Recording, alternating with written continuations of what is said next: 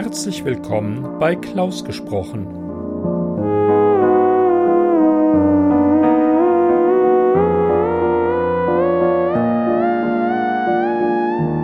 Am Mikrofon Klaus Neubauer. Ich freue mich, dass ihr meinen Podcast eingeschaltet habt. In der letzten Folge hatte ich die Geschichte Menschenhaar von Karin Jakob gelesen. Und genau diese Karin Jakob hat gemeint, sie hätte da eine Geschichte von einem Bekannten, die doch eigentlich gut in den Podcast passen würde. Und so kann ich euch jetzt eine Geschichte vorlesen von Jan Eike Hornauer, bloß nicht raus. Die wurde veröffentlicht in der Kurzgeschichtenanthologie Angst, Angst geschrieben A-N-X-T, herausgegeben von Sabine Brandl und Gisela Weinhändler MUC Verlag 2022. Das Kriterium Gute Nachtgeschichte ist auch dieses Mal leider nicht erfüllt. Sorry. Vielen Dank an Karin Jakob für die Vermittlung, vielen Dank an Jan Eike Hornauer für die Geschichte. Und jetzt geht's los. Äh, Moment, natürlich nicht. Ich habe, äh, ja, wenn der Kopf nicht angewachsen wäre, würde ich ihn verlieren. Ganz vergessen, mehr über Jan Eike Hornauer findet ihr auf seiner Seite www.textzüchterei.de. Jetzt aber.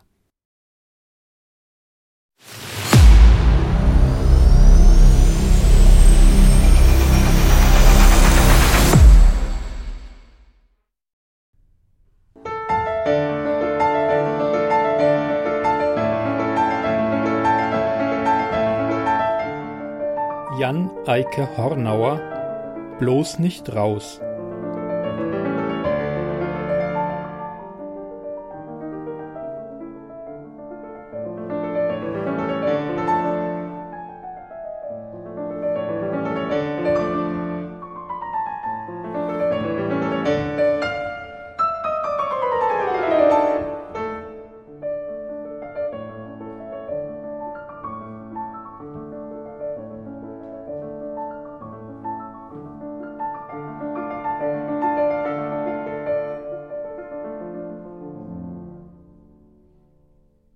Nein, nicht raus, bloß nicht raus hier, zu Hause bleiben, sich verkriechen, geschützt sein vor der Welt, nicht die Höhle verlassen. Aber auch nicht auffallen wollen, nicht als gestört gelten wollen, vor anderen nicht, vor sich nicht, vor sich zumindest nicht mehr als nötig. Es schaffen müssen. Was es? Das Leben, so allgemein und ganz konkret diesen Termin der ja eigentlich nicht einmal ein aufregender ist, sondern ein ganz harmloser, lächerlich harmloser, wenn man es mal objektiv betrachtet. Mensch, reiß dich doch zusammen, Warum diese fahrigen Bewegungen, dieses unproduktive Rumgestolpere in der Wohnung, dieses Hin und Her ohne Sinn und Zweck, dieses Sachenverschütten, Dinge verlegen, dieses hektische, abgehackte, stoßhafte Atmen, herrje, diese Anspannung, ganz ohne Grund, diese unerträgliche Anspannung. Wieder einmal dieses Gefühl, draußen zerfetzt zu werden, oder weniger dramatisch, doch nicht weniger katastrophal, einfach unterzugehen, nicht zu bestehen. Dieses verdammte Gefühl, das immer wieder kommt und immer grundlos ist. Nun ja, manchmal, ganz selten, kann man's ja schon verstehen. Es gibt ja wirklich besondere Situationen, große Herausforderungen, aber selbst dann, es geht doch, bei Lichte betrachtet, nie um Sein oder Nichtsein. Man steht nicht auf der großen Bühne, ist keine Figur von Schiller oder Shakespeare. Ja, die Welt mag eine Tragödie sein, doch sie ist eine von erbärmlicher Natur. Sie wartet im normalen Leben nicht auf mit den ganz großen, den überlebensgroßen Momenten, nein, sie verstrickt einen lediglich in ein unglaubliches, unentwirrbares, unumgängliches Kleingedönskuddelmuddel. Das Leben ist nicht überlebensgroß, das Leben ist Kleinkram eine Unmenge von Kleinkram. Ja, und all dieser Kleinkram, die ganzen Aufgaben und Probleme, die es stets zu lösen gibt, im Dutzend und parallel, ja, das darf schon mal überfordern, auch mal so richtig überfordern. Aber nichts davon ist doch Grund genug, die Flinte ins Korn zu werfen, einfach aufzugeben, sich hängen zu lassen. Einzeln nicht und zusammen auch nicht. Nichts davon, du Vollpfeife, du Idiot. Alle anderen schaffen's doch auch, kriegen's irgendwie gebacken. Stell dich nicht so an, reiß dich mal zusammen, verdammte Hacke. Ja, sag deinen Beinen, sie sollen dich sicher tragen, sich nicht so schwammig anfühlen, befiehl deinem Kreislauf, er soll sich nicht wegducken, sich nicht klein machen, dir kein Schwindelgefühl verpassen. Mach deinen Lungen klar, dass hektisch und ruckig zu atmen, das Hyperventilieren nichts bringt. Sorg dafür, dass dein Herz ruhig ist, nicht trommelt, nicht übertrieben pumpt, nicht sich gegen den Brustkorb drängt und so heftig schlägt, wie es nur kann, um auszubrechen. Wir sind alle gefangen in unserem Leben, in unserem Sein, verdammter Mist, alle. Damit muss man klarkommen, müssen alle klarkommen, auch du. Atme durch, tief durch, sorg dafür, dass du dich nicht so beklemmt, bedrängt, eingedrückt fühlst, so ohnmächtig der Welt, deinem Leben, allem gegenüber. Mach dich groß. Richte dich auf, auch wenn es sich falsch anfühlt, wie vorgespielt. Du musst raus, raus aus der Höhle. Jetzt. Es geht nicht anders. Auch wenn du nur das Bedürfnis hast, dich hier drinnen festzukrallen, das grauenhafte Bild vor Augen, wie man an dir zerrt, wie man dich nach draußen ziehen will mit aller Kraft, und du krallst dich am Türrahmen fest, und sie zerren immer stärker an dir, der du schon waagrecht in der Luft hängst, zerren, bis deine krummen Finger, die vor Anstrengung rot weißen, die schmerzenden Krallenfinger sich aufbiegen, und mit den Fingernägeln kratzt du über den Lack, über das Holz des Türrahmens und tief hinein in die Zargen, und die Lacksplitter schieben sich unter deine Fingernägel und tief ins Nagelfleisch hinein, und die Holzsplitter drängen hinterher und stoßen noch tiefer, noch schmerzhafter hervor, und du krallst und kratzt weiter, so groß ist die Furcht, die Angst, die Panik, du schreist und heulst, willst nichts als nur hier bleiben, aber aber sie lassen dich nicht. Ja, auch wenn du dich so fühlst, wieder einmal so fühlst oder gerade deshalb, es ist nicht zu umgehen. Du musst raus, unbedingt raus. Ja, es muss sein. Wirklich? Muss es das? Warum nicht den Termin absagen? Das Vorhaben verschieben? Das ginge doch.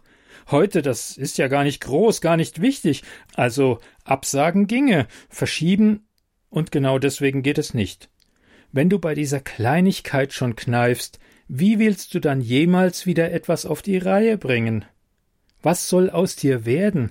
Wie willst du leben, wie geachtet werden, von anderen, von dir, wenn du dich selbst hier schon drückst, dich ganz lächerlich verkriechst wie ein kleines Kind? Ja, darin liegt hier die Bedrohung, darum geht es hier eigentlich. Einmal ist gewiss nicht keinmal. Du kannst hier bleiben, du kannst in deiner Höhle bleiben, und wahrscheinlich wird's niemanden stören. Aber dann? Ja, es geht hier doch ums große Ganze, so am Ende. Das Leben besteht aus lächerlichem Kleinkram, und genau das macht alles so albern und so wichtig. Ja, wenn du heute kneifst, wenn du dich heute klein machst und versteckst, dann hast du gelernt, wie einfach es ist, feige zu sein. Dann weißt du, wie simpel sich den Herausforderungen, den Anstrengungen, den Überanstrengungen aus dem Weg gehen lässt und und du wirst es wieder so machen. Und immer wieder, bis alles, was dir wichtig ist, nicht mehr existiert, jeder Lebensstrang, jede menschliche Beziehung gekappt ist, zerstört ist, bis du dich selbst ausgelöscht hast. Du erreichst keinen Schutz, wenn du dich verkriechst in deiner Höhle, du erreichst nur, was du unbedingt vereiteln willst, die Überforderung, die Lächerlichmachung vor dir und der Welt, die Selbstauslöschung. Und du erreichst all das so noch viel zuverlässiger. Draußen, so weißt du, so sagt dir dein Gefühl, bedroht es dich zwar, und genau das macht dir Angst, bereitet dir Panik, aber wird es da auch real? Nein, wird es nicht, aller Wahrscheinlichkeit nach nicht, und das weißt du, du bist ja kein Dummkopf, dir ist eigentlich klar, es wird nicht real. Aber wenn du dich hier verkriechst, dann wird all das real, ganz sicher real, auch wenn es sich erst einmal gut anfühlen mag, auch wenn die Höhle Sicherheit vorgaukelt. Ja, so wird die Höhle zur Falle, einer Falle, die man selbst gewählt hat und aus der dann aber trotzdem oder umso mehr kein Entkommen. Ja, du musst raus. Es gibt keine andere Möglichkeit. Du weißt es, aber es geht gegen alles, was dein Gefühl, dein Körper dir sagen. Du wirkst, du wirkst laut. Hoffentlich hören das die Nachbarn nicht. Bloß nicht. Und wirkst weiter, trocken, panisch, atmest dazwischen immer schneller, immer hektischer, hechelnder, Tränen kommen in deine Augen, du wirkst wieder und wieder mit dem ganzen Körper und doch nicht richtig. Der Bauch krampft, zieht sich zusammen, nicht der Magen. Die Kehle pumpt auch, aber alles bleibt trocken, nichts Saures steigt auf, dabei diese widerlichen, hohlröhrenden, scheppernden Geräusche von ganz tief unten aufsteigend. Und es hört nicht auf, schon wieder nicht. Die Nachbarn müssen langsam echt denken, du hast einen Knall, du bist bekloppt. Sagen werden sie nichts und dich weiter freundlich grüßen, aber sie müssen dieses Gewürge, dieses ewige laute Gewürge doch hören. Und an eine Grippe oder dergleichen oder einen verdorbenen Magen können sie doch auf Dauer nicht denken. Nicht so häufig, wie das vorkommt. Das muss aufhören. Es wird stärker, steigert sich bedenklich, schnell Richtung Bad, sicherheitshalber, wankend und unsicher und linkisch und hektisch und würgend Richtung Bad ans Waschbecken und da, kaum angelangt, kommt auch schon was hoch, nicht viel, aber du spuckst aus, du spuckst das Saure aus und du spuckst vor dir aus. Mit wässrigen Augen schaust du in den Spiegel. Nein, das ist doch nicht mehr normal. Du bist doch nicht mehr normal. Und das alles nur wegen dieses kleinen Termins? Wegen des winzigen Vorhabens? Mensch, du bist doch kaputt, völlig kaputt. Und nochmals kommt etwas hoch, wieder nur ein bisschen, eine Kleinigkeit, die zeigt, das wäre auch nicht nötig gewesen.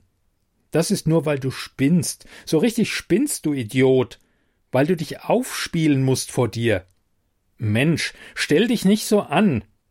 Du spuckst nochmals aus schaust wieder in den Spiegel, mit Tränen in den Augen, vor Anspannung und Anstrengung und Enttäuschtsein von dir selbst. Die Wangen zittern leicht, und wie bleich, wie ungesund dein Gesicht wirkt, wie lächerlich du bist.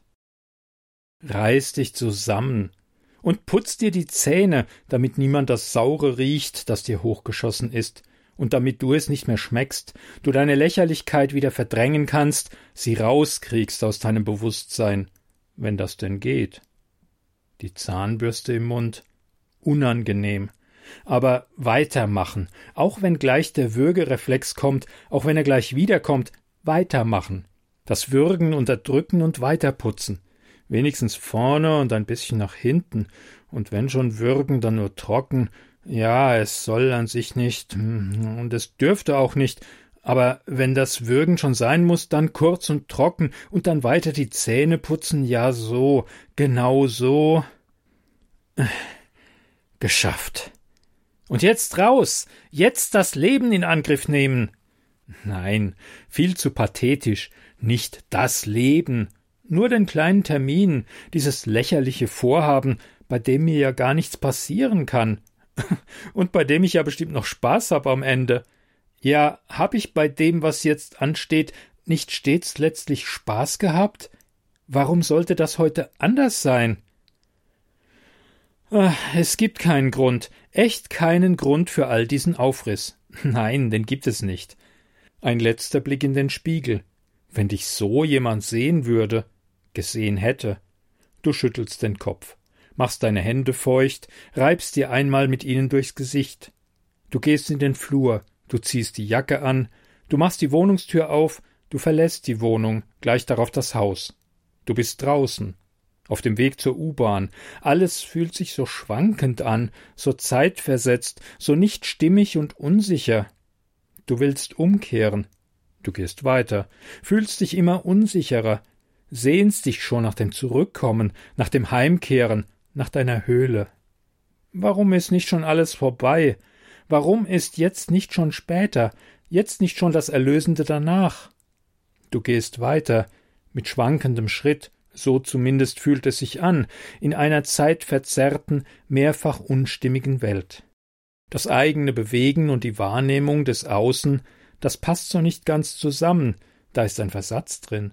Ein winziger Versatz nur, aber wie irritierend ist der. Wie im Film ist das, wenn Bild und Tonspur um Millisekunden zueinander verschoben laufen, und alles fühlt sich zugleich nach Zeitlupe an und nach Normalgeschwindigkeit und auch nach Schnellvorlauf, und es gibt dieses kleine Rucken in der Wahrnehmung.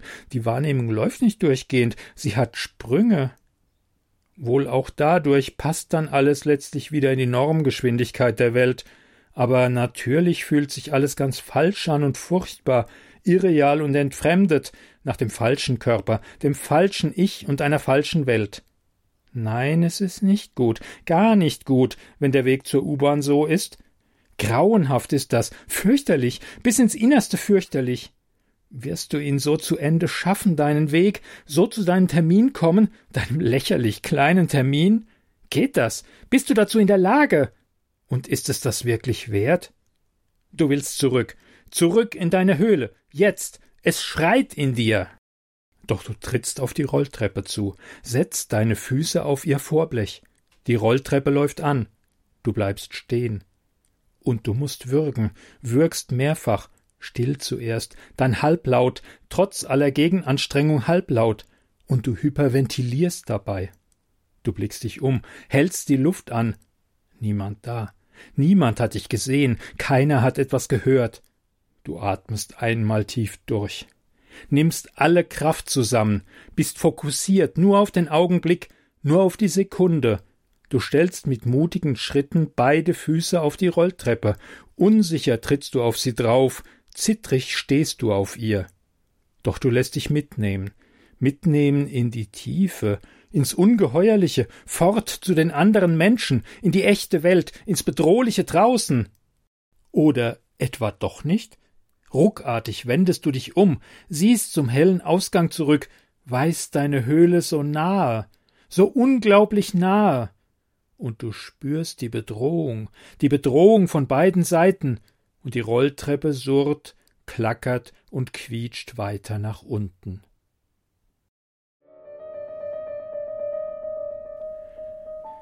Sie hörten Bloß nicht raus von Jan Eike Hornauer Gelesen von Klaus Neubauer.